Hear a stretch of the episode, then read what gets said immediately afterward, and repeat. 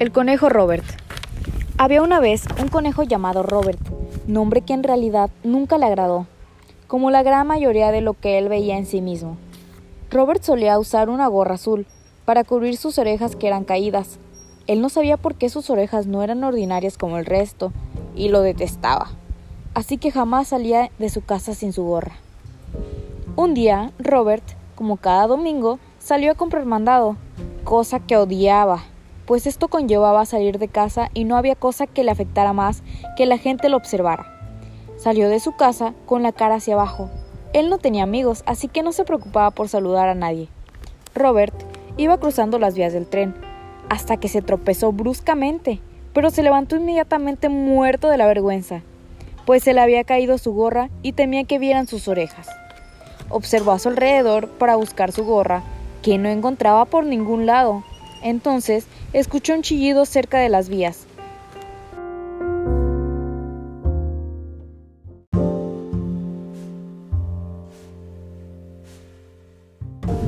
el cual no entendía de dónde venía, así que hizo caso omiso.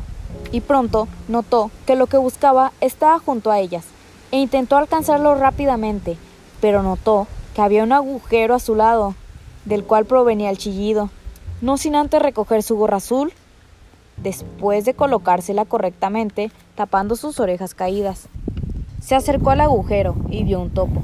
Lo primero que pensó fue que era muy feo y dudó mucho en acercarse por ese motivo, pero su fealdad era menos molesta que el chillido que producía.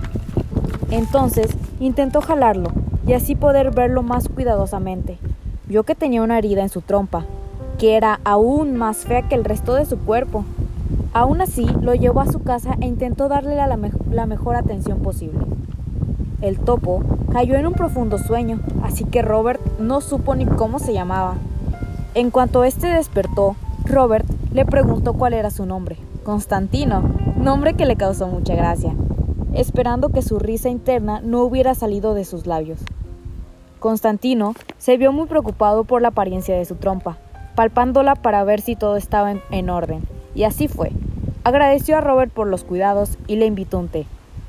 Robert aceptó y le pareció muy curioso que la casa de Constantino era aún más profundo que la suya. Robert se dio cuenta de que Constantino era muy sabio, entonces supuso que tenía una edad avanzada, lo cual él mismo le confirmó. Constantino no veía muy bien, lo que hacía que Robert dedujera que era la razón por la que no se daba cuenta de su fealdad.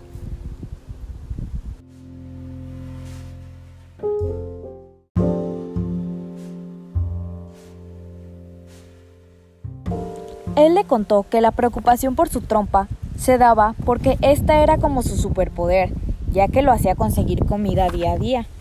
La plática fluyó y Robert se dio cuenta que la disfrutaba demasiado. Constantino era un tipo sumamente interesante y gracioso. Cayó la tarde y se despidieron, dejando pendiente un té para después, pero esta vez en casa de Robert. Robert caminó a casa con su gorra azul puesta, pensando en la gran sabiduría de Constantino, y que realmente él solo se preocupaba por su día a día, por tener que comer, y no por cosas de relleno como tomarse el tiempo para buscar defectos mientras se veía, por aprender de la vida y no complicarse por entenderla.